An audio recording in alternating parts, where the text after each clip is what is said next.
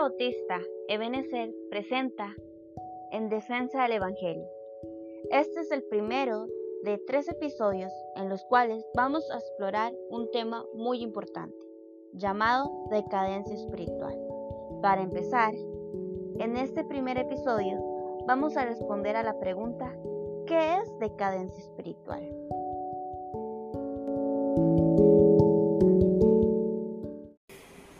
El tema que queremos compartir en esta noche con ustedes precisamente se llama eh, decadencia espiritual. Decadencia espiritual. Y pues bien, ¿a qué le suena esa palabra, decadencia espiritual o esa frase? ¿A qué le suena?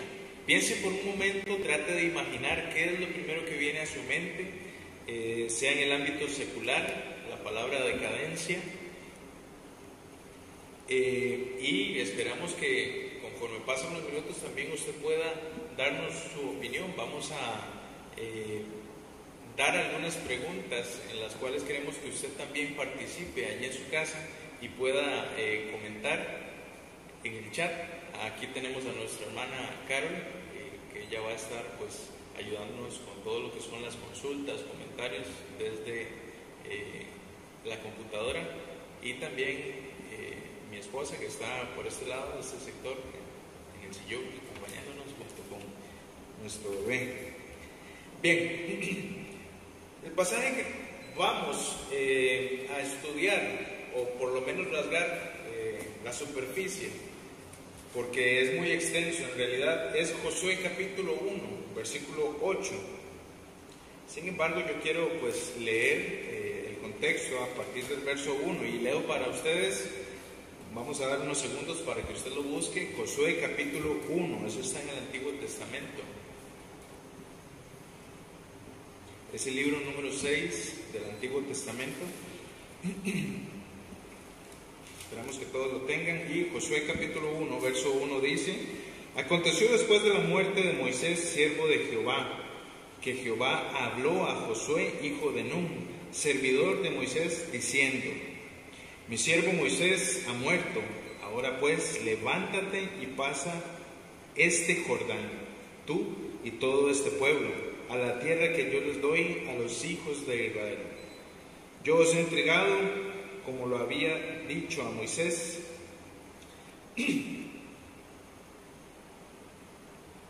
todo lugar que pisare la planta de vuestro pie. Verso 4, desde el desierto y el Líbano hasta el gran río Éufrates Toda la tierra de los Eteos hasta el gran mar donde se pone el sol será vuestro territorio. Nadie te podrá hacer frente en todos los días de tu vida. Como estuve con Moisés, estaré contigo. No te dejaré ni te desampararé. Esfuérzate y sé valiente, porque tú repartirás a este pueblo por heredad la tierra, de la cual juré a sus padres que la daría a ellos. Verso 7 Solamente esfuérzate y sé muy valiente para cuidar de hacer conforme a toda la ley que mi siervo Moisés te mandó. No te apartes de ella ni a diestra ni a siniestra, para que seas prosperado en todas las cosas que emprendas. Nunca se apartará de tu boca este libro de la ley, sino que de día y de noche meditarás en él, para que guardes y hagas conforme a todo lo que en él está escrito, porque entonces harás prosperar tu camino y todo te saldrá bien. Muy bien, ah, queremos pues arrancar con este pasaje como el pasaje clave, porque quizá usted que esté allí sentado, hermanos, eh, hemos escuchado, sé porque lo hemos, lo hemos comentado a veces eh, atrás, anteriores, que muchas veces los creyentes, e inclusive muchas personas que pues aún no han tomado decisión por Cristo, eh, piensan del Antiguo Testamento como algo muy lejano, como un libro quizá anticuado, el cual no podemos transportar a nuestras vidas. Pero Bien sabemos que no es así. En Él encontramos vida, dirección para nuestras vidas y la voluntad de Dios eh, como sus hijos. Entonces, es importante eh, que partamos de un pasaje como este. Ahora, mucho más importante, debemos compartir el trasfondo, todo el contexto del libro. ¿Qué encontramos en un libro como Josué? Bien, si recordamos, eh, vamos atrás, como dice el versículo 1 y 2, Josué era siervo de Moisés o era eh, ayudador de Moisés y Moisés era siervo de Dios. Una vez que el siervo de Dios muere, Moisés, eh, Dios habla a Josué y le dice, necesitamos alguien que pase y ese va a ser usted. Usted tiene que liderar. Eh, ¿Qué encontramos a lo largo de todo el libro de José? Bueno, encontramos una historia eh, que tiene que ver con batallas, que tiene que ver con luchas militares, tiene que ver con esperanza, con confianza en Dios. Y también eh, vemos que tanto la fe de Josué como la fe del pueblo es puesta a prueba. Podemos ver, para dar una pequeña reseña, por ejemplo, en el capítulo 2, la exploración de Jericó, eh, capítulo 3 y 4, el paso del Jordán, eh, capítulo 5, la consagración en Gilgal, la conquista de la tierra, capítulo 5 al capítulo 12 de las tierras, eh, las primeras batallas capítulo 5 al 8, la victoria en Jericó, eh, capítulo 5, capítulo 6, el fracaso de Ai debido al pecado de Acán, también entonces tenemos eh, fracasos, tenemos desobediencia también impregnada en, esta, en este libro, en esta historia. Y también la victoria, por ejemplo, en Jericó, capítulo 5, eh, la conquista de las ciudades del sur, eh, la derrota de los reyes de, Canaán y así sucesivamente. Ahora, yo quiero eh, preguntarles, hermanos, y a usted, estimado oyente, que nos acompaña, ¿qué tiene que ver precisamente todo esto con el creyente de hoy? tiene algo que ver, hermano Oscar, hermano Robert, eh, todo este trasfondo, toda esta historia del libro de Josué eh, con el creyente de hoy. ¿Qué piensan ustedes? Eh, por supuesto que sí, por supuesto que sí, lo vemos en toda la vida, en toda la vida de Josué, desde que él empieza a servir a Moisés. Este, lo vemos, por ejemplo, cuando ellos llegan a esta tierra y son enviados Josué y Caleb y otros diez a, revisar, a, explorar esta tierra, ¿verdad? Y cómo esos diez eh, hombres, diez espías, van y, infunden terror y temor al pueblo para que no entren. Y Caleb y Josué están ahí, sí se puede, vamos, Dios lo ha prometido. Y a raíz de esta situación vemos que Dios devuelve el pueblo de Israel para el desierto y toda esa generación de personas que habían de los 20 años hacia arriba, dentro de los 40 años en el desierto mueren. Vemos que Josué es un sobreviviente precisamente de todos esos, todos esos líderes de esa generación junto con Caleb y vemos que ahora a la edad no de 20, 30, 40, 50 años, sino a la edad de 90 años, alrededor de 90 y 95 años Dios le llama a él Así que no podemos, no podemos eh, creer que la escritura está dirigida a cierta, cierta parte de creyentes con, con cierta edad o cierto talento. No, vemos que Dios llama aquí a cualquier persona a cualquier edad. Así es. Y vemos que como Josué, como Josué, cada uno de nosotros debe pasar por una guerra diaria, una guerra que cada creyente debe tener, pero una guerra que no todo creyente está peleando. Y vemos que en el inicio, en el contexto de este libro, Dios le habla directamente a Josué y le llama a sus 95, 94 años y le dice, esfuérzate y sé valiente. Entonces, no podemos excusarnos por nuestra juventud, pero tampoco por nuestra vejez, porque Dios en cualquier etapa de nuestra vida nos exige y nos demanda. Así es.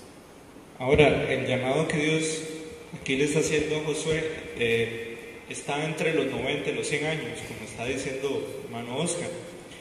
Me llama mucho la atención y tal vez ah, tiene mucho que ver con cada uno de nosotros y de ninguna manera es corregir, pero sí aclarar, porque también Dios no llama a cualquier persona, o sea, humanamente a cualquiera, pero intelectualmente no es a cualquiera. Porque si usted y yo nos vamos, por ejemplo, eh, al libro de Daniel, al libro de Daniel, vamos al capítulo 1, si usted quiere anotarlo por ahí, al libro de Daniel. En el capítulo 1 dice el versículo 3 en adelante, y dijo el rey a Aspenaz, jefe de los eunucos, que trajese de los hijos de Israel del linaje real de los príncipes. Y ojo con esto, en aquel momento el tipo de persona que está hablando aquí eran jóvenes de entre más o menos los 14 años a los 18 años, más o menos. Y ojo con lo que describe aquí el pasaje. Dice, muchachos en quienes no hubiese tacha alguna. O sea, íntegros en todo, ¿verdad? Sigue, vamos a describirlos. Eh, de buen parecer, no está hablando guapos así como los que estamos aquí en la mesa, ¿verdad? Jamás, sino estamos hablando espiritualmente, de buen parecer, personas que resplandezcan delante o en medio, ¿verdad?, del pueblo. Ahora, seguimos. Dice, ah, enseñados en toda sabiduría, sabios en ciencia y de buen entendimiento dice, e idóneos para estar en el palacio del rey y que les enseñase las letras y la lengua de los caldeos. Estamos hablando aquí un gobierno eh, terrenal, pero son escogidos terrenalmente con estas cualidades. Pero ¿por qué Dios escogió a Josué? ¿Por qué no escogió a otro? Porque Josué tenía ciertas cualidades que requerían la guía de un pueblo tan idólatra, de un pueblo tan desobediente, de un hombre que, que, fuese el mayor de los ejemplos para el pueblo de Israel y que fuese apto, estamos hablando de entendimiento. Entonces podemos decir que no es cualquier persona, por lo tanto se, se relaciona con el creyente de hoy. La pregunta es, ¿qué tiene que ver esto con el creyente, cierto? Entonces, estamos hablando de que a las pruebas, luchas que vivió este, este hombre Josué, se identifican con el creyente moderno, porque Jesús en el capítulo 17 de Juan ora al Padre y no ora por ellos, con, o sea, no ora de tal manera que no menciona que los aparte del mal. Eso quiere decir que cada uno de los discípulos iban a vivir una vida de persecución. Entonces, las batallas mismas, como decía el hermano Oscar, que tenían los discípulos, no las tenían todos los seguidores. Por lo tanto, no todos los creyentes tampoco pasan por este tipo de batallas. Cabe preguntar por qué razón. ¿Verdad? Interesante, ¿verdad? Y precisamente eh, con ese comentario que usted hace, hermano, eh, cabe resaltar también que como dice eh, el libro de Juan, en capítulo 10, 27 28, son las ovejas de Cristo quienes oyen su voz, quienes están dispuestos a seguirle hasta el final. Ahora, eh, la pregunta que, pues, que surge, digamos, de, este comentario de nuestro hermano Robert es, ¿por qué no todos los creyentes inclusive están eh, batallando? ¿O por qué no todos están eh, liderando luchas espirituales? Aprendíamos en el primer tiempo, perdón, eh, ahora en la mañana con nuestro pastor, eh, que día a día se, lidera, se liberan luchas en nuestras vidas. Ahora, hay mucho creyente que está creyendo, está pensando y que ha sido mal educado, quizá podemos utilizar esta frase, en la doctrina, en las doctrinas, y se tiende mucho ahora a culpar a Satanás, a culpar eh, inclusive a Dios mismo. Podríamos también mencionar al pastor, al líder de jóvenes, al ministro, eh, etcétera, etcétera, etcétera. Pero a la luz de las escrituras también podemos ver en un libro como este tan rico y tan lleno de, de verdades que pueden eh, dar a nacer convicciones a nuestra vida como este, que no es así. Hoy el creyente eh, lidera luchas consigo mismo. Sabemos que tenemos tres enemigos. Primero, la carne, Satanás y también el sistema, el mundo. No, no el globo terráqueo como tal, sino eh, el sistema. Pero muchas veces eh, el creyente dice, es que Satanás, es que, y dicen una palabra, ¿verdad? Este Satanás, este diablo, y, no es así, sino que luchamos contra nosotros mismos. Y nuestro pastor ahora, eh, en el tiempo de la predicación, nos decía, todo creyente debe estar luchando. No es aceptable que ni siquiera un solo creyente eh, no esté corriendo la carrera. No es eh, aceptable que se rindan. Podemos cansarnos, pero no rendirnos. Es un tema, es un tema muy interesante, hermano Alma, porque, bueno, yo hablaba de las luchas que estaba viviendo este hombre Josué en conjunto con aquellos que le servían a él y servían el pueblo, a Dios, perdón. Eh, obviamente es un contexto muy diferente, porque aquí estamos abiertamente hablando de la palabra de Dios y nadie llega y entra ahí con una, un arma y nos persigue y nos mata. No, no hemos vivido ni vamos a vivir aquí en Costa Rica eso por el momento. Pero es otro contexto. Como dice usted, todos vivimos una lucha todos los días. Y, y yo personalmente lo digo, yo todos los días, eh, como dice Pablo, golpeo mi cuerpo y créalo que lo golpeo muy fuerte y a pesar de en muchas ocasiones me dejo dominar por eso. Y no estoy diciendo de que, o sea, peco a escondidas y, y, y todos los días y, y nadie se da cuenta o me escondo por allá. No, pero hay cosas también en mí que yo sé muy bien que debo dominarlas. Yo pienso que el tema de conversación, que es la carencia, eh, se, se, basa mayormente en esto. Nosotros debemos entender que diariamente tenemos una lucha constante en todo sentido y no la podemos ver. Como Pablo dice, no tenemos lucha contra sangre ni carne, o sea, no es física, sí. sino que es de, de un mundo espiritual que nosotros no podemos ver. Entonces, nosotros no podemos luchar contra un demonio, jamás. Tampoco podemos uh, jugar de poderoso y decir, no, es que yo tengo a Cristo en mi corazón y voy a someter a los demonios. Porque el mismo eh, Judas dice que el Señor te reprenda, le dice a Satanás.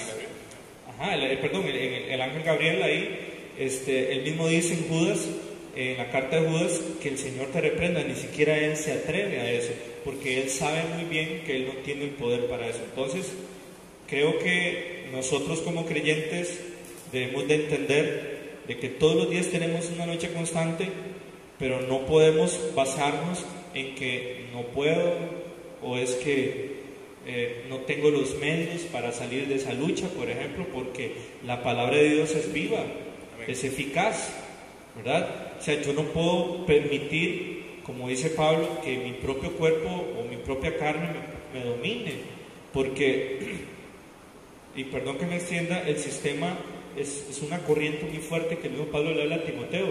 Cuídate de las pasiones juveniles. Es una corriente muy fuerte, y lo digo porque yo trabajo en el sector eh, secular, y en ocasiones siento esa fuerza tan grande que yo debo sostenerme firme, como dice el corito, eh, arraigados. Yo mismo oro, yo mismo oro a Dios en ese momento cuando yo siento que estoy apenas arrastrado, yo de una vez me siento orar a donde quiera que esté, le digo, Señor, por favor, manténme firme, no puedo caer. Y yo creo que eso es lo que todos debemos entender.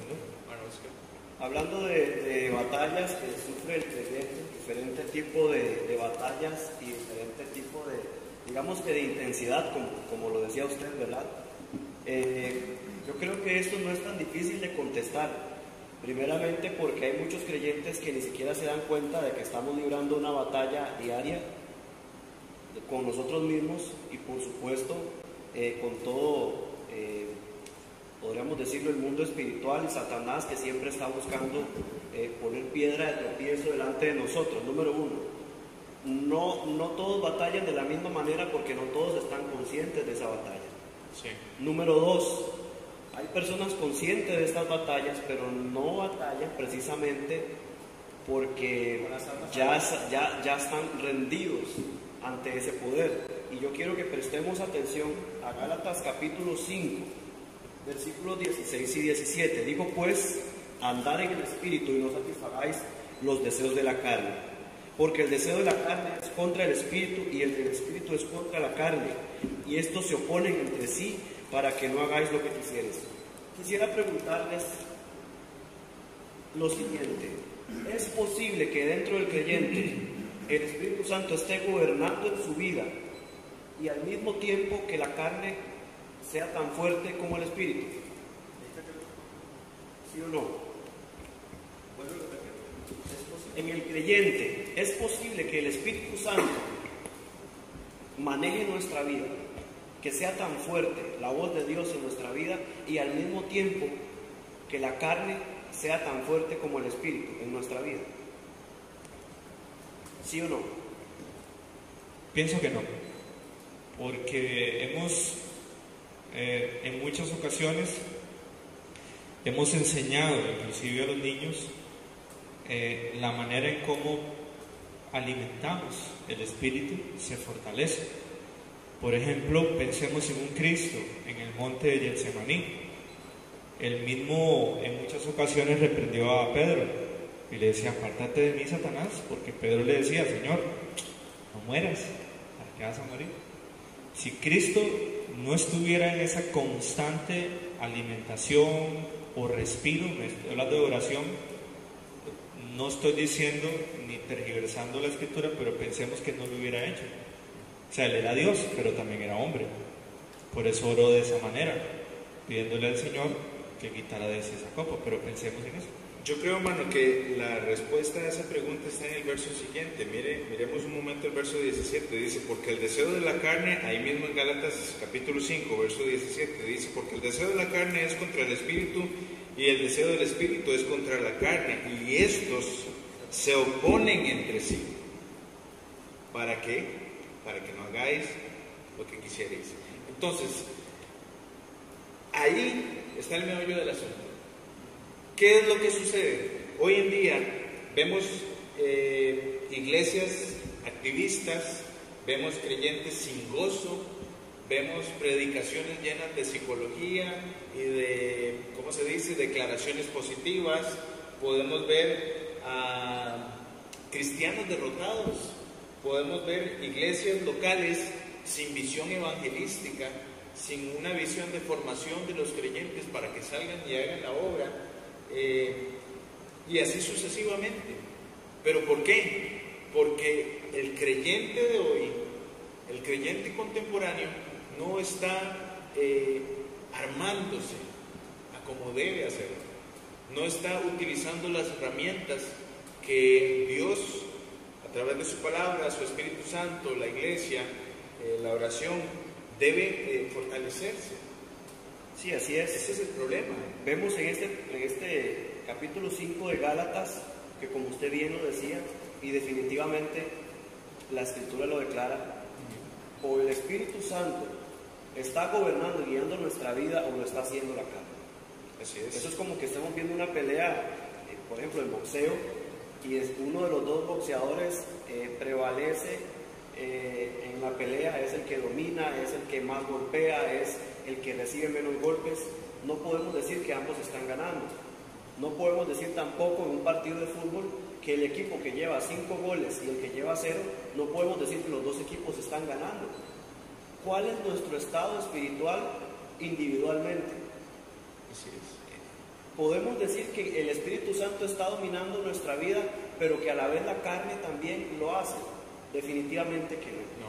El creyente ha descuidado su estado espiritual, ha descuidado y está engañado con esto, porque cree que es un creyente espiritual, aunque cede a algún pecado, algún que algún que otro pecado, pero no podemos decir que la carne y el Espíritu Santo pueden reinar al mismo tiempo en nuestra vida. Y en Gálatas 2.20 encontramos este versículo bien trillado. Ya no vivo yo, sino quién? Cristo. Cristo vive. Hace unos siglos atrás, mucha gente utilizaba este pasaje y lo sacaba de contexto para decir, bueno, si la escritura dice que Cristo vive en mí, yo no tengo nada más que vivir eh, como normalmente, porque ya Cristo vive en mí, entonces quiere decir que lo que yo estoy pensando, sea bueno o malo, lo hace Cristo por mí. Y si yo me conduzco de cierta manera, eh, buena o mala, ya no soy yo, sino que Cristo en mí. Entonces ustedes se justificaban diciendo que Cristo vive en mí sin entender que lo que esto significa es que ahora Él es mi Señor y yo debo someterme a Él en obediencia. Y el versículo 18 da la respuesta a esta pregunta. Porque el versículo 18 ahí donde estamos en Gálatas 5 dice, pero, ese, ese pero llama mucho la atención, porque está dando a una solución, porque anteriormente vemos cómo el espíritu y, y la carne se oponen entre sí, pero hay una solución, hay un pero ahí. Dice, pero si sois guiados por el espíritu, Así no es. estáis bajo la ley. ¿Cuál ley? La ley del pecado, la carne. Ahora, ha- hay algo que me llama poderosamente la atención. Ahí dice, digo, pues andar, ¿en qué dice? En el espíritu. Y no satisfagáis los deseos de la carne.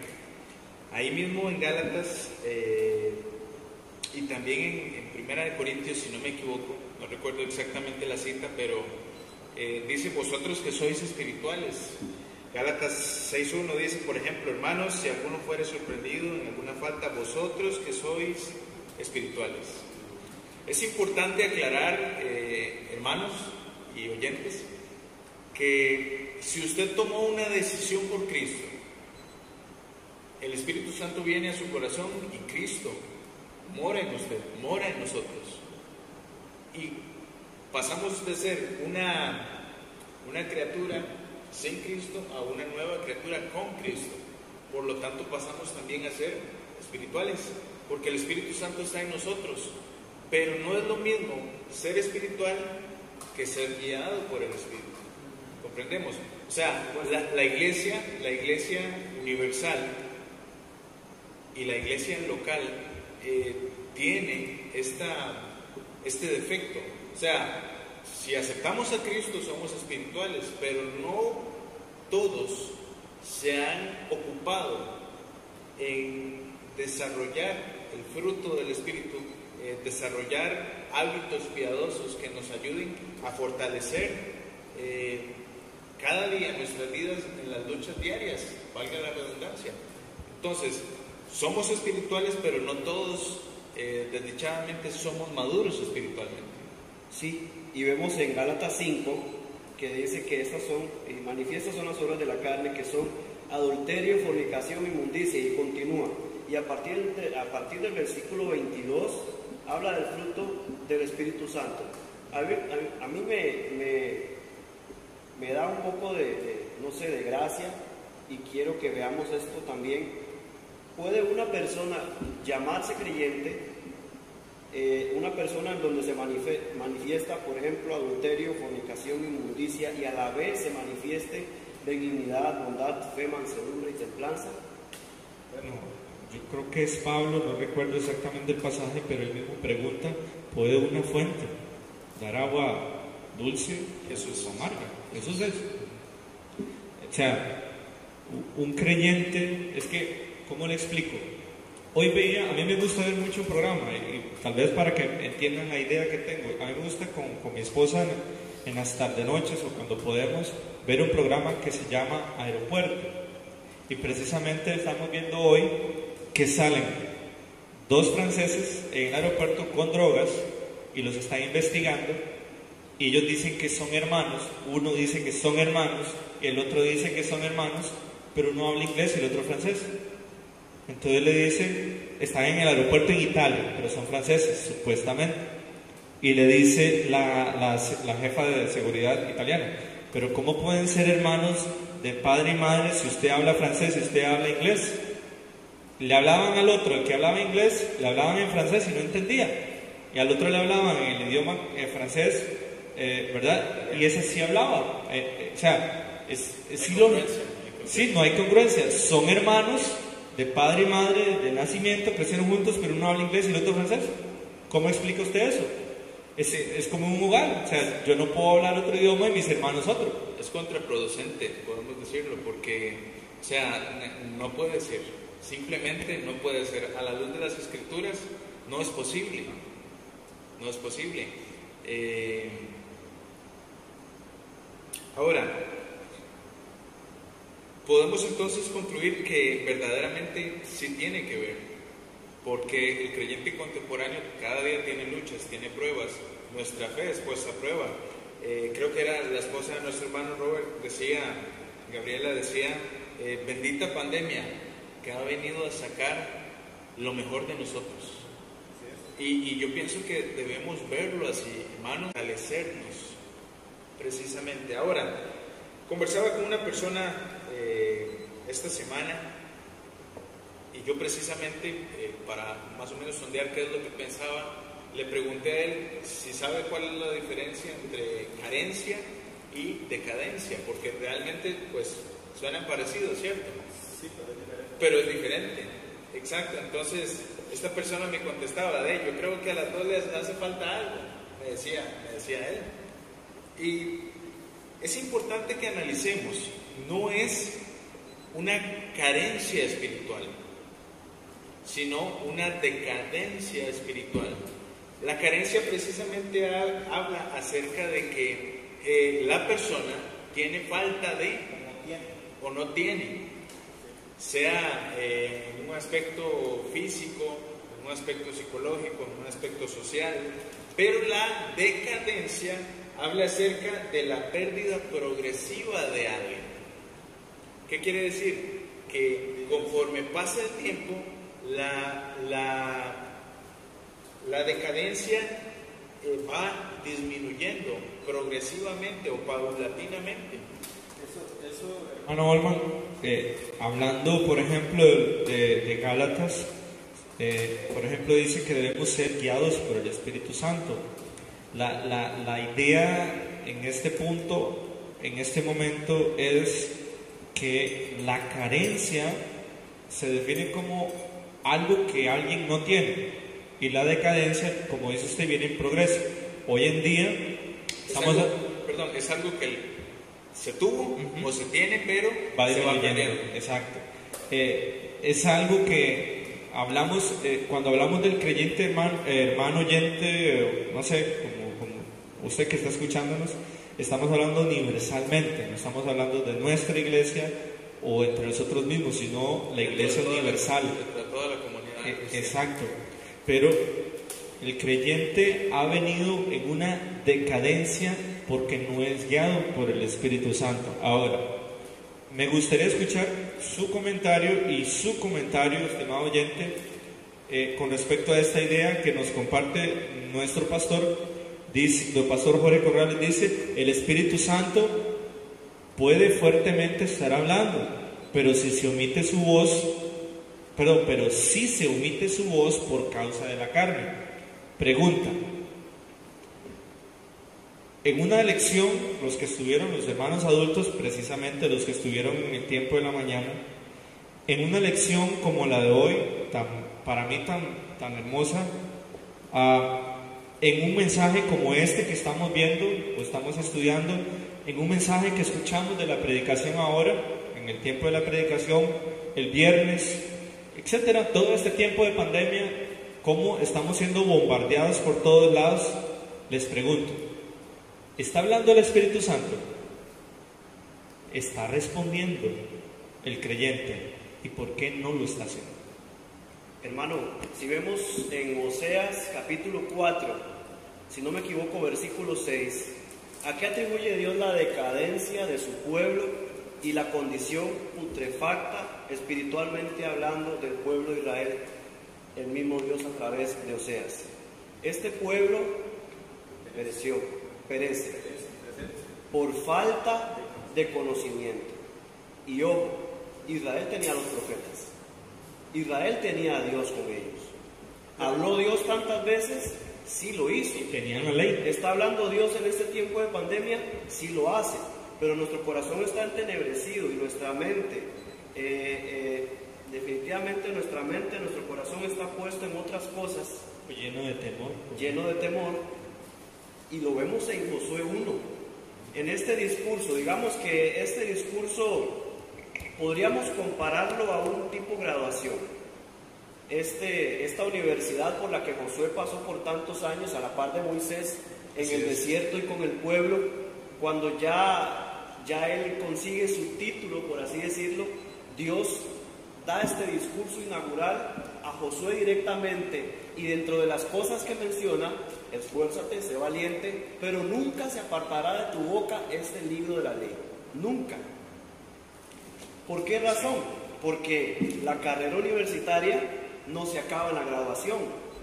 Comienza. Más- bien comienza una búsqueda de, de- de trabajo que concuerde con nuestra carrera eh, y de ahí en adelante hasta que se nos acaben las fuerzas, ¿verdad?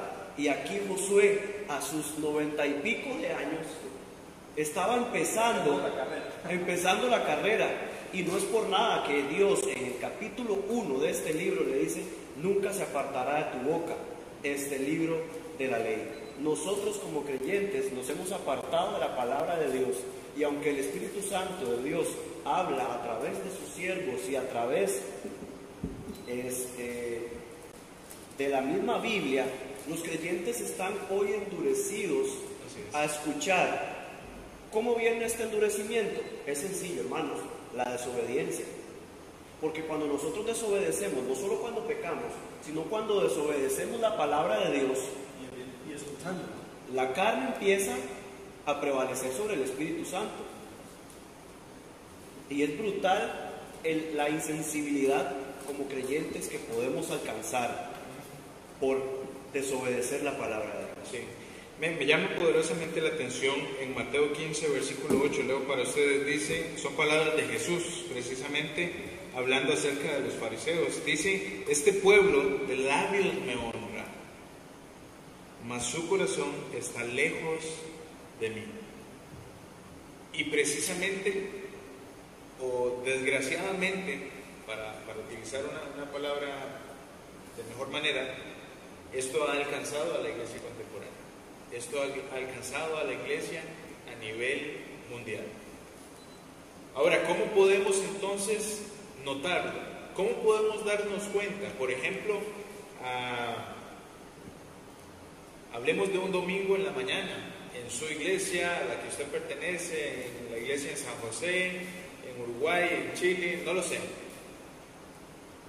¿Cómo podemos darnos cuenta, hermanos, si quizá la congregación está reunida, estamos cantando, eh, usted canta lo que yo canto, eh, lo que usted dirige como ministro de música, y si Oscar aplaude, yo puedo aplaudir y puedo vocalizar la misma letra, pero ¿cómo hago para darme cuenta si mi hermano, el que está al lado, quizá está vocalizando, pero su corazón está lejos de la verdadera adoración, por ejemplo?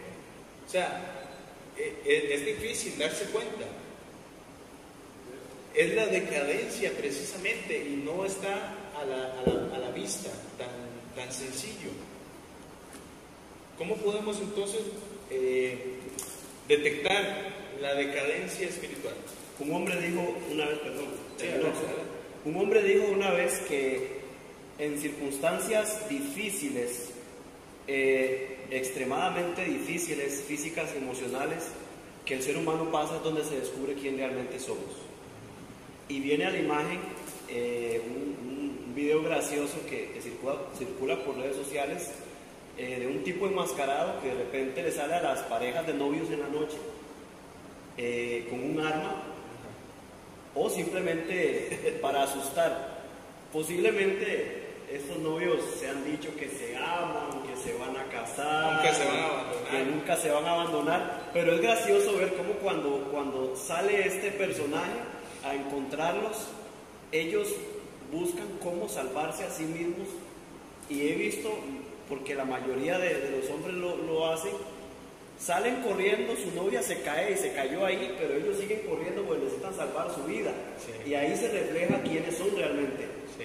Dios utiliza las crisis y utiliza la pandemia como esta pandemia para revelar si de verdad vivimos lo que cantamos, vivimos lo que oramos y vivimos lo que decimos. Y yo creo que Dios ha revelado, no solamente acá, sino en, a todo, en todos los creyentes, lo que hay en el corazón de cada creyente.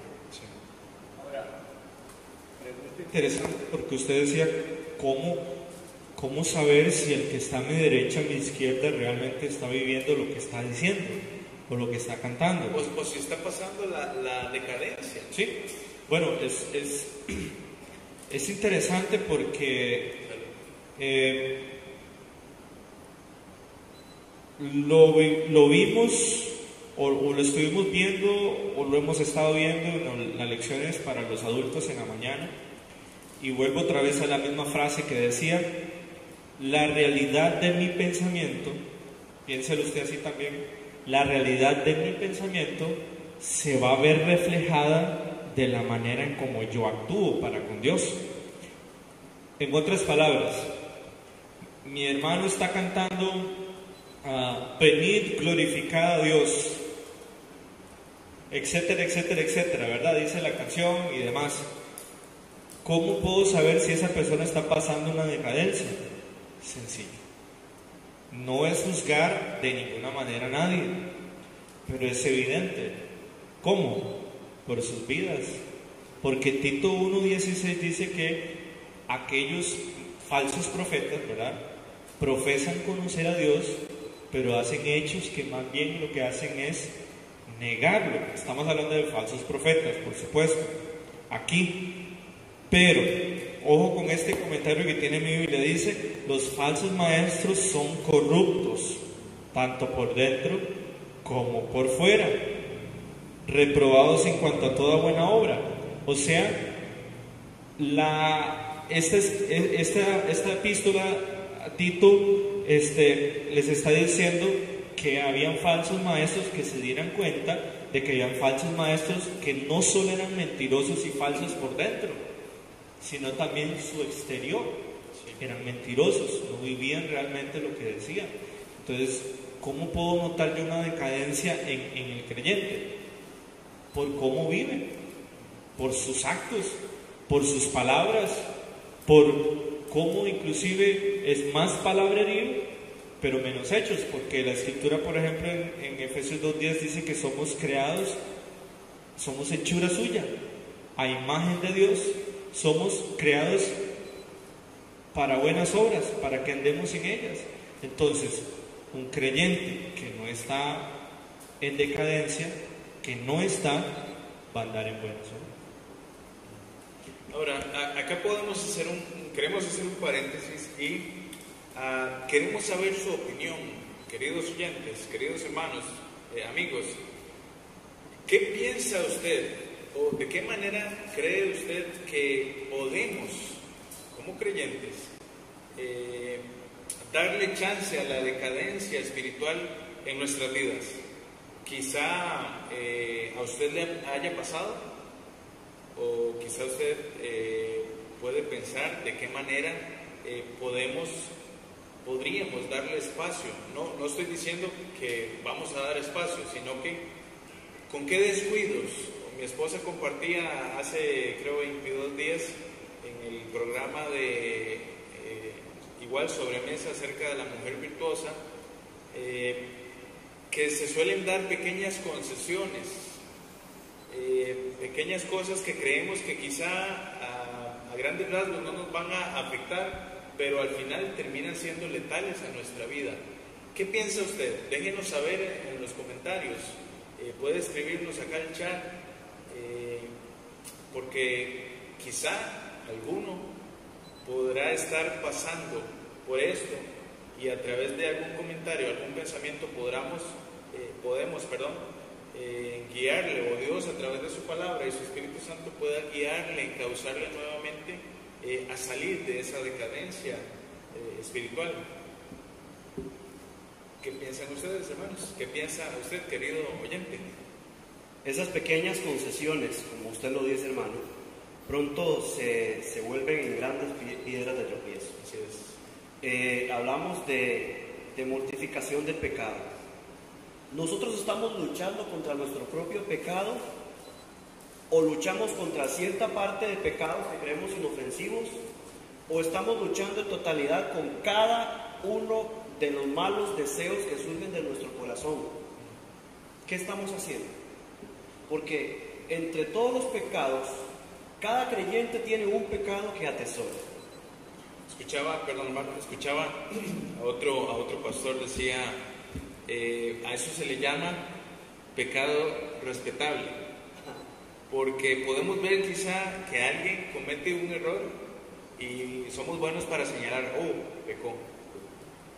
Y tal vez alguien llegue y te confronta y te dice, hermano, pero usted hizo esto. Entonces uno se vuelve y dice, no, pero es que es diferente, eso es menos grave, e-, eso es un pecado respetable, pero ante Dios sabemos y entendemos que no hay diferencia de, de pecado, es pecado es pecado y punto. Sí, no la hay, definitivamente. Y como decía, cada uno de nosotros tiene un pecado al que no queremos tocar, al que no queremos que Dios toque tampoco. Y aunque caemos en Él y sabemos que pecamos, venimos delante de Dios y pedimos perdón a Dios por este pecado, pero en el fondo sabemos que cuando volvamos a tener, perdón, la oportunidad de cometerlo nuevamente lo vamos a hacer. Y ciertamente nuestra oración es una oración hipócrita, porque no estamos deseando que ese, que ese pecado muera, no estamos deseando que ese pecado nos domine, no estamos, estamos deseando tener otra oportunidad para seguir cometiendo este pecado una y otra y otra y otra vez. Y hay un asunto muy importante que de hecho estuvimos tocando ayer en una reunión masiva virtual de jóvenes que tuvimos, este, jóvenes de Tibás, de Iglesia de Villa Bonita y de Atenas.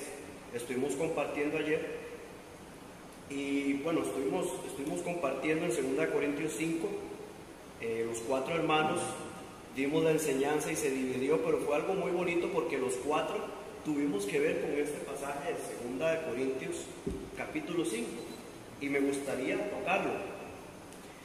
Dice así a partir del 14, porque el amor de Cristo nos constriñe pensando esto, que si uno murió por todos, luego todos murieron y por todos murió para que los que viven ya no vivan para sí, sino para aquel que murió y resucitó por ellos.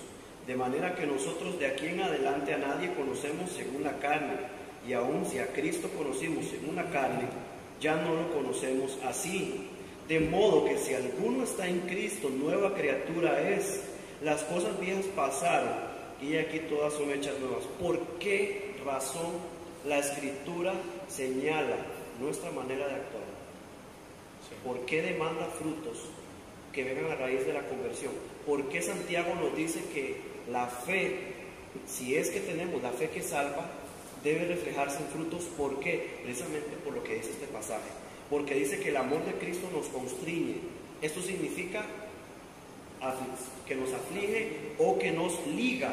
Quiere decir que este amor de Cristo a nosotros nos liga a Él y si buscamos el significado de la palabra constreñir, significa que algo o alguien nos impulsa a actuar en contra de mi voluntad. Y esto es lo que vemos aquí. El amor de Cristo a nosotros nos constriñe y nos impulsa a actuar en contra de nuestra voluntad. Y por eso es que si yo estoy en Cristo, soy una nueva criatura. Y ya no vivo yo, sino que Él vive en mí. Y yo voy a anhelar y a querer hacer todo lo que Él me demanda hacer ¿Por qué razón? Porque su amor me constriñe, su amor me liga a Él, su amor me atrae. Ahora, ¿qué pasaría eh, si hay una persona quizá que nos está escuchando y diga, bueno hermanos, eh, yo toda mi vida he creído que soy creyente, pero ¿cómo entonces, eh, cómo puedo entonces darme cuenta si me sucede eso? Si no siento que el Espíritu Santo me esté moviendo a, quizá no sea creyente, quizá, o sea, puede, puede creer que Dios existe, puede saber que Cristo murió en la cruz, etcétera, etcétera, pero quizá genuinamente no ha venido a los pies de Cristo Raquel Corrales dice, mi esposa, Ah, al buscar consejo, nos dejamos influenciar por personas porque el creyente busca la solución primer, perdón, ah, es que van entrando varios y todo se corta. Dice, al buscar consejo, nos dejamos influenciar por personas que no son maduras espiritualmente y caemos en el error de omitir, o sea, de hacer de lado la palabra de Dios, al seguir un pensamiento que tiene experiencia terrenal, humana, secular. Ahora, podemos decir algo más sencillo. Muchas veces, sabiendo que se dice que la batería del cristiano, del creyente, dura 24 horas, quiere decir que, al igual que el celular, usted toma el cargador y lo carga, todos los días. Usted y yo como creyentes estamos llamados a cargar nuestras baterías, nuestra energía todos los días, cada 24 horas, a cada momento. Ahora, si vemos el pasaje, dice, nunca se apartará, ¿qué?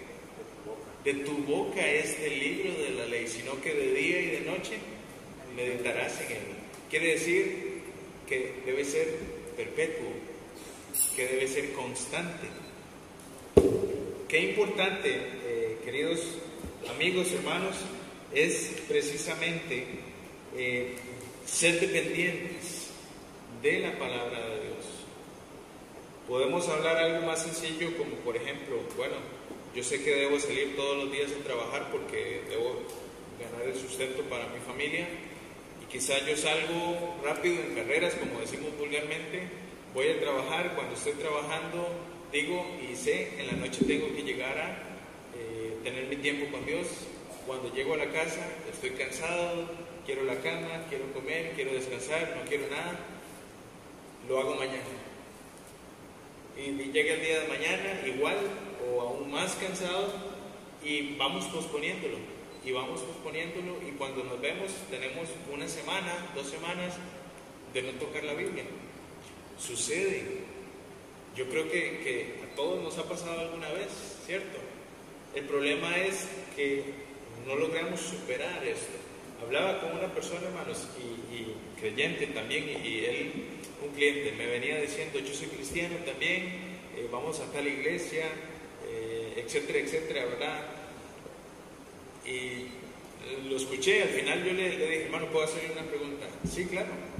Eh, ¿Cuántas veces a la semana tiene contacto con la palabra de Dios. Y él me dice, yo le decía, sea honesto, ¿cuántos días? Y él me decía, un día. ¿Okay?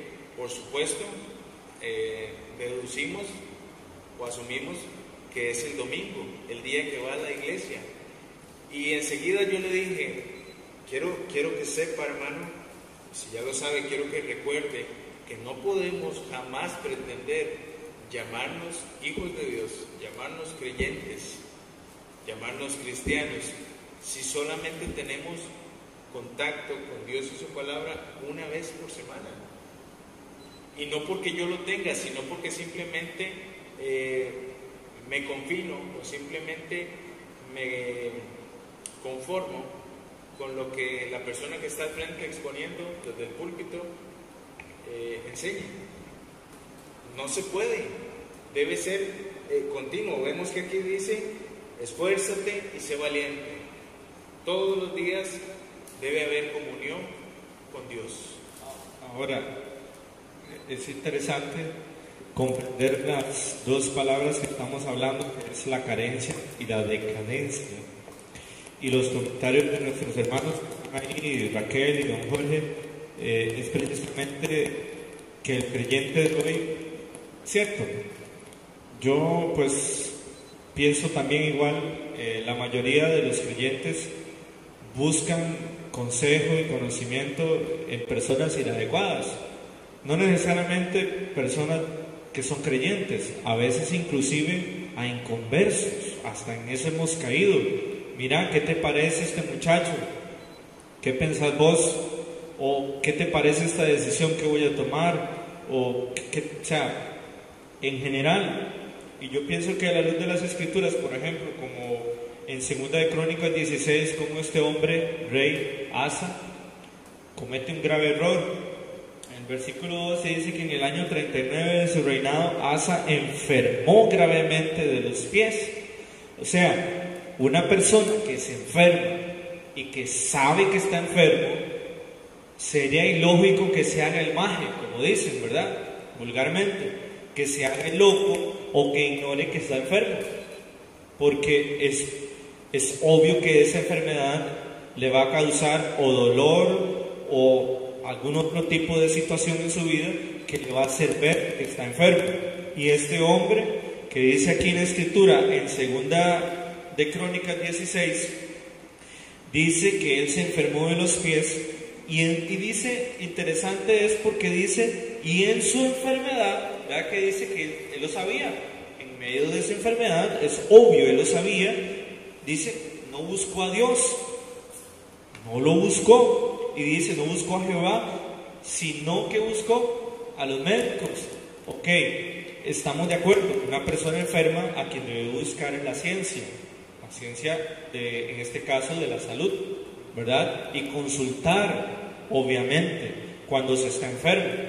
Pero este hombre consultó primero a los médicos y dice el 13, y durmió Asa con sus padres y murió en el año 40 y uno de su reinado y lo sepultaron en los sepulcros que él había hecho para sí en la ciudad de David y lo pusieron en un ataúd y bla, bla, bla, ¿verdad?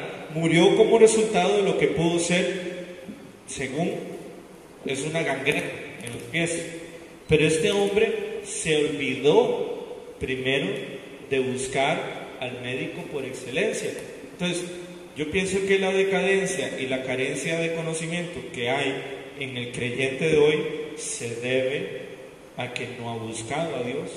Y lo peor de todo es que aquí en Josué capítulo 1, Dios está advirtiéndole a Josué que él debe esforzarse, porque Dios en su omnisciencia, en su saber del futuro, conocía la tierra prometida y sabía que ahí iban a haber diferentes cosas que eran muy atractivas, porque era una tierra que producía de todo. Y al producir de todo, ustedes saben que el ser humano con plata se vuelve loco, ¿verdad? Puede perder el juicio, puede perder el control de, de, esto, de su vida. Entonces Dios le advierte a Josué y al pueblo que lo que primero deben de hacer es esforzarse por meditar de día y de noche en la palabra de Dios. Tenemos algunos comentarios aquí. Eh, nuestro pastor Jorge Corrales dice, precisamente sucede porque el creyente busca la solución primero en el hombre. Dice también, buscan solucionar aquellos problemas de cualquier índole sin consultar a Dios.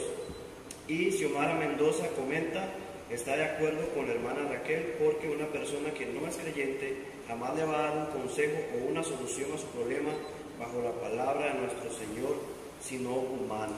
Y precisamente es lo que estamos teniendo en nuestros días. En nuestros días tenemos eh, muchas personas con comezón de oír, pero no la palabra de Dios, sino todo aquello que les convenga, todo aquello que satisface sus deseos. Este, y, y en esto se ha convertido el Evangelio.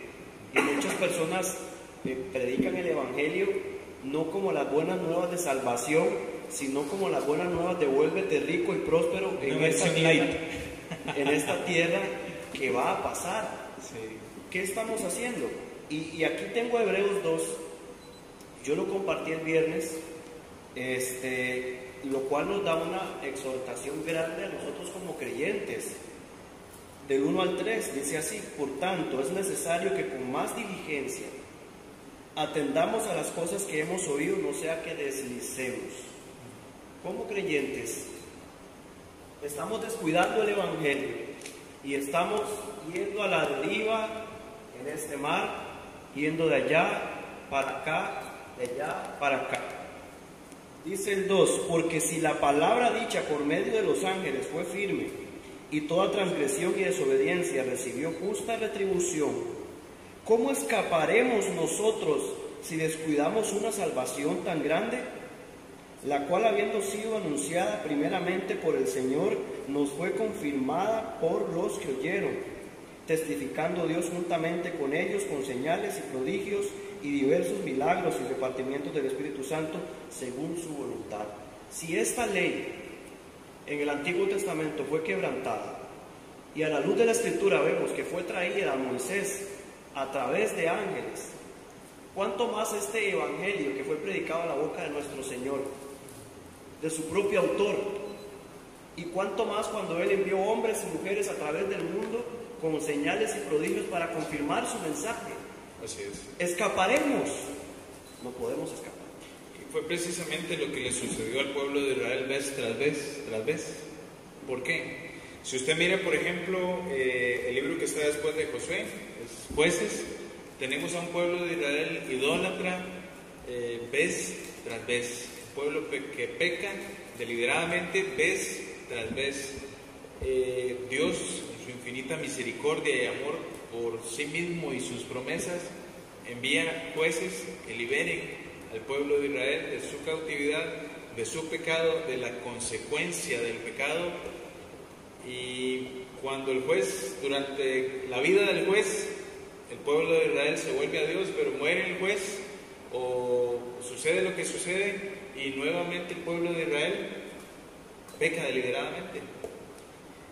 Ahora, vemos por ejemplo que tanto en Éxodo 20 como en Deuteronomio 5 Dios repite la ley, repite los diez mandamientos. ¿Por qué razón?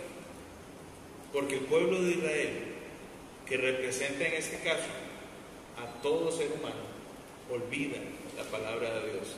Esta es la razón por la cual Dios le dice a Josué, nunca se apartará de tu boca este libro de la ley, sino que de día y de noche meditarás en él. Y el verso 7 dice, eh, solamente esfuérzate y sé muy valiente para cuidar, dice, de hacer conforme a toda la ley, perdón, que mi siervo Moisés te mandó. Entonces, no es opcional, es un mandato. O sea, Dios le dice, "Oye, eh, Josué, yo voy a estar con usted, nadie te va a poder hacer frente. Y vemos que, o sea, Josué no simplemente, hermanos, fue eh, un excelente gobernante, no únicamente fue un excelente comandante militar, sino que fue un siervo de Dios que escuchó la palabra de Dios, que la atesoró, que la cumplió. De hecho, vemos al final del libro de Josué cómo Josué confronta al pueblo y les dicen, decidan ustedes si van a seguir eh, alabando y sirviendo a los dioses de los amorreos, de los eteos, de los de todos los feos, decía alguien por ahí. Y, pero yo en mi casa serviremos a Jehová. Vamos a vivir para Él. Vamos a cuidar de poner por obra su palabra. Y yo creo que ese es precisamente, hermanos, el problema del creyente contemporáneo. Nuestro problema, porque nosotros estamos, nosotros estamos. Eh, nuestra hermana Gaby dice, yo muchas veces tomé decisiones precipitadas y no tomé en cuenta a Dios y pagué muy caro las consecuencias de ello. Definitivamente así es, hermanos. Muchas veces cometemos el error de, creer que la disciplina de Dios tarda. Pues sí, puede tardar, pero Dios no se olvida. Y vemos, por ejemplo, en el capítulo eh, 8, el fracaso precisamente de ahí debido al pecado de acá. Entonces, ¿qué debemos hacer? ¿Qué es lo que debemos hacer para lograr superar la decadencia espiritual? Bueno, es, es sencillo y, y la verdad es que no por ser Gabriela mi esposa, pero eh, ni por nada de, de eso no lo tomen de esa manera, porque de, de igual manera creo que es lo que todos los creyentes deberíamos de hacer y lo que ella está haciendo es reconociendo primeramente su error públicamente, ¿verdad? Cosa que, eh, y, la verdad, vuelvo a repetir, no es porque sea Gabriela mi esposa, para nada, pero considero que es lo que cada creyente no es ir a contar abiertamente lo que hemos hecho, pero sí reconocer. ¿Por qué? Porque es un acto de humildad. Eh, reconocer abiertamente nuestro error. Y una vez que lo reconocemos, no es que vamos a ir a la casa, orar por esto que hice, por este error cometido, y seguir en lo mismo. Porque bien lo dice ella, yo muchas veces tomé decisiones precipitadas, pero lo hice en pasado, tomé, indica que ya no lo está haciendo.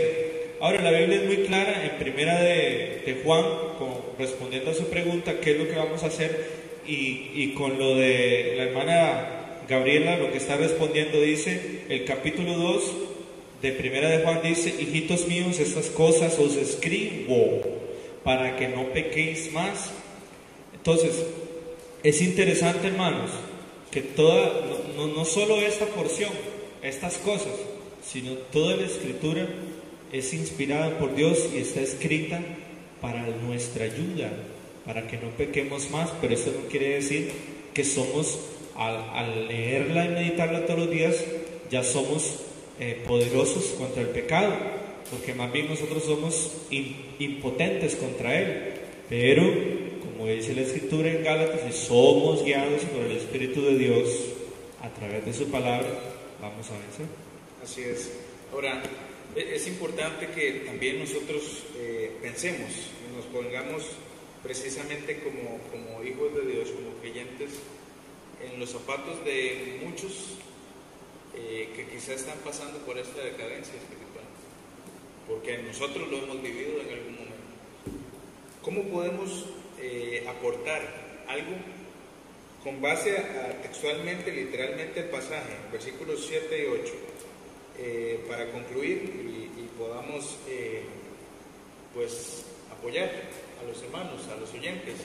Quizá usted nos está escuchando, quizá aún pues no ha tomado una decisión por Cristo y usted está viviendo lo que describe el pasaje, una decadencia, eh, una miseria espiritual posiblemente, eh, una vida conformista, una vida totalmente secular, materialista, eh, y no ha rendido usted su vida al control de Cristo.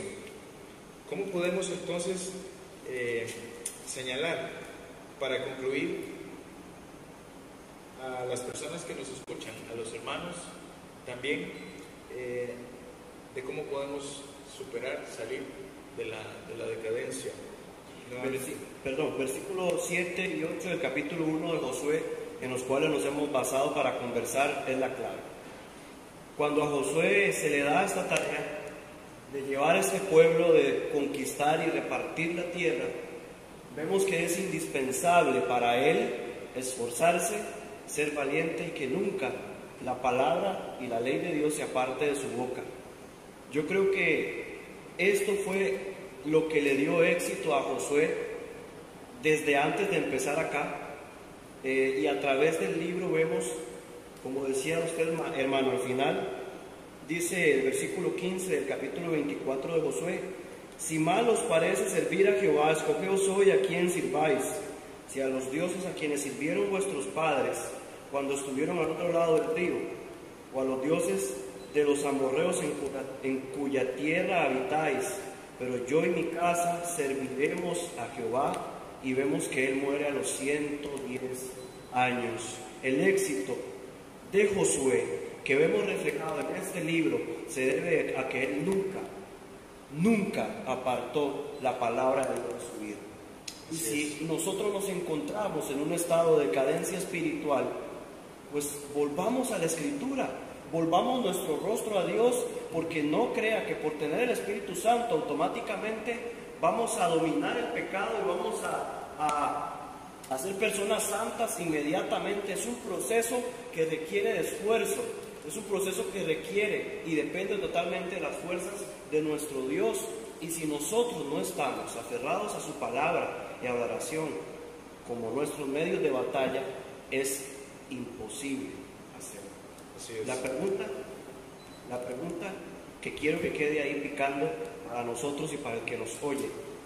Si el estado espiritual de su iglesia, sea cual sea la que usted pertenezca, dependiera de su estado espiritual individual, ¿cómo sería? ¿cómo sería? Bueno, sí, eh, precisamente es eso. No voy a decir que me quitó las palabras de la boca, porque el texto es muy claro. La verdad es que no hay ningún quite de palabras ni nada. El texto es muy claro en cuanto al consejo de Dios para, para Josué. esforzarse todos los días. Eso es lo que tal vez podría aconsejarle a cualquier persona que se acerque a preguntar acerca de cómo salir de una decadencia, esfuerzos. Y el esfuerzo conlleva un sacrificio. Hemos visto cómo ahora en el mensaje veíamos cómo un deportista se abstiene. Y para abstenerse, un deportista, un deportista para abstenerse de algo requiere un gran esfuerzo. Y la abstención requiere disciplina. Entonces, ese es mi consejo, que cada uno de nosotros todos eh, aprendamos a disciplinarnos en la palabra de Dios, en entender de que estamos eh, eh, en, ese, en esos momentos en una decadencia y que realmente lo que necesitamos para salir de esa decadencia es esforzarnos y ser valientes para que seamos prosperados en todo. Así es. Bien, ahora aparte, parte de esforzarse, para concluir, eh, queremos decir que no simplemente es eh, reconocer, sino que debe haber una acción, debe haber una reacción. Eh, si podemos ayudarle en algo, nuestro pastor está conectado, tome el, número de teléfono de ahí, comuníquese con nosotros, comuníquese con él.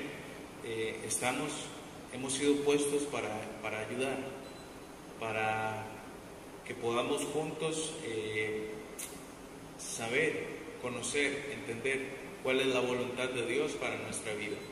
Conversaba con una mujer este, este fin de semana y le decía, ¿sabe cuál es la voluntad de Dios para su vida? Ella respondió, no. Debemos estudiar su palabra. Debemos eh, proceder al arrepentimiento. Debemos venir a los pies de Cristo. Debemos volver a, ese, a esa ley, a esa palabra de Dios, a los estatutos, los decretos que Dios nos ha puesto para que vivamos y cumplamos cada día. Hermanos, es todos, queridos oyentes, eh, hermano Oscar, hermano Robert, muchas gracias, de verdad, a usted que pues dispuso el tiempo, muchísimas gracias eh, y esperamos que si podemos ayudarle en algo, se comunique con nosotros. Estamos pues muy deseosos de, poder ayudar y ser de bendición y edificación para su casa. Muy buenas noches, el Señor les bendiga.